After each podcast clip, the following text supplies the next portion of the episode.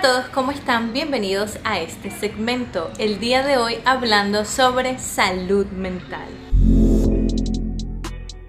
Mi nombre es Violeta y te doy la bienvenida. El día de hoy vamos a continuar nuestro tema de ansiedad. Nosotros hemos estado hablando sobre qué es la ansiedad, la ansiedad por comer o conocido como hambre emocional. Te voy a dejar los videos por aquí para que puedas informarte un poco más sobre este tema. El día de hoy vamos a hablar sobre algunas soluciones a este problema, así que comencemos.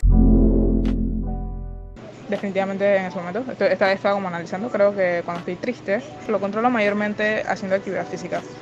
No porque la actividad física tenga algo que ver relacionado con la comida, sino porque a mí la actividad física me hace sacar estos sentimientos como, como fuertes que tengo entonces eso me ayuda como a mantener la calma. Inhalo, exhalo. Eso me funciona muchísimo como estirándome o haciendo ejercicios. Crear una rutina que me distraiga. Que es un proceso de aprender un poquito más sobre autocontrol y a canalizar nuestra ansiedad de diferentes formas y no utilizar la comida como un escape emocional.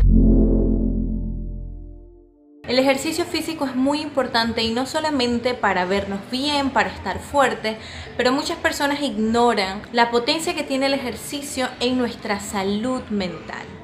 El ejercicio nos ayuda a liberar y segregar hormonas que nos dan mucha más estabilidad y bienestar emocional. Aparte de eso, el ejercicio también te va a ayudar a regular las emociones y regular pensamientos. Cuando tenemos un pensamiento obsesivo, en este caso digamos la comida, y siento una obsesión por comer compulsivamente o comer por ansiedad, el ejercicio es un buen escape o una buena forma de canalizar esto porque nos va a ayudar a eliminar esos pensamientos, reducir esos pensamientos obsesivos que tenemos por comer.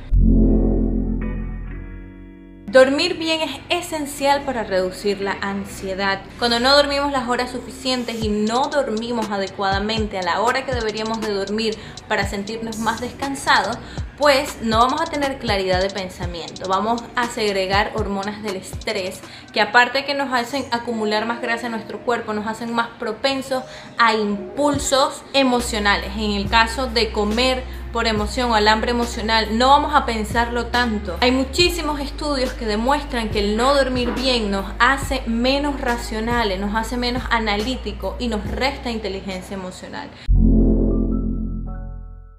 La autoestima es un factor muy importante a la hora de comer por ansiedad. Por eso es importante que comiences a verificar algunos ejercicios de autoestima. Te voy a dejar algunos videos, alguna información aquí para que puedas revisar después de este video y puedas revisar qué cosas puedes hacer para mejorar tu autoestima, porque la autoestima abarca un sinnúmero de temas, un sinnúmero de pilares y son necesarios construir, revisar qué pilar necesito fortalecer, de qué forma puedo mejorar mi autoestima y seguro que esto te va a ayudar muchísimo a cuidar tu cuerpo, a entender tus emociones, a descubrirte un poco más. Trabajar nuestro autocontrol va a ser excelente para mejorar nuestra hambre emocional. Yo te recomiendo de que trabajes ejercicios de autocontrol en el cual tú no le vas a decir que no a tu cerebro, no le vas a decir que no a ese gusto que tu cerebro te está pidiendo, eso que quiere comer, pero sí le vas a decir cuándo. Y eso te va a ayudar. No intentes comerte eso que quieres ya. O sea, quiero helado, me lo necesito comer ya, porque así es como se siente la ansiedad. Lo que necesitas hacer en este caso es agarrar y decir, ok, me voy a comer el helado de aquí a unos 15 minutos y pones tu alarma. De aquí a 15 minutos me como el helado. ¿Qué es lo que estás diciéndole a tu cerebro? Estás comenzando a educarlo y tú vas a ver cómo todas esas señales de que necesitas comértelo ya van a disminuir porque tú mismo te has hecho entender de que sí te lo vas a comer, que no hay ni un peligro, que no pasa nada, pero que no va a ser ahorita, va a ser después. Eso lo puedes hacer poco a poco y a medida que vas ganando más experiencia y vas construyendo ese autocontrol, lo que puedes hacer es aumentar el rango de tiempo. Por ejemplo, decir, ok, me lo voy a comer, pero después de que termino de hacer estas tareas que tengo en casa o me lo voy a comer el viernes, así que ahorita no, mañana me lo como. ¿Sí? Y poco a poco vamos aumentando el rango hasta que te des cuenta que el control lo tienes tú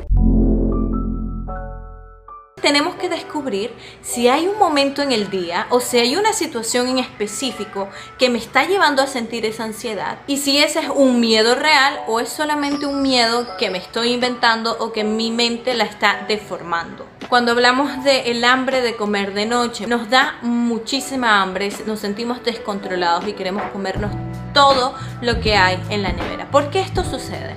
Yo también tuve este problema y yo tuve que llevar a una introspección de entender por qué yo sentía esto, cuál era el miedo que yo estaba teniendo que me estaba provocando querer comer toda la noche. Yo me daba cuenta de que la cena era la última comida que yo iba a comer durante todo el día. Mi cerebro entendía de que yo iba a pasar algunas horas sin comer, entonces yo intentaba calmarme a mí misma con conversaciones como tranquila, mañana te lo comes, no pasa nada, cuando uno duerme el tiempo pasa más rápido. Yo me fui calmando y de repente esa ansiedad que sentía en las noches, que me sentía desesperada por comerme todo, fue disminuyendo. Esta fue toda la información por hoy. Espero que te haya gustado. Cuéntame si tú utilizas algún otro ejercicio o algún tip para mejorar tu ansiedad. No olvides de suscribirte y seguirme en mis redes sociales. Nos vemos en un próximo video. Chao.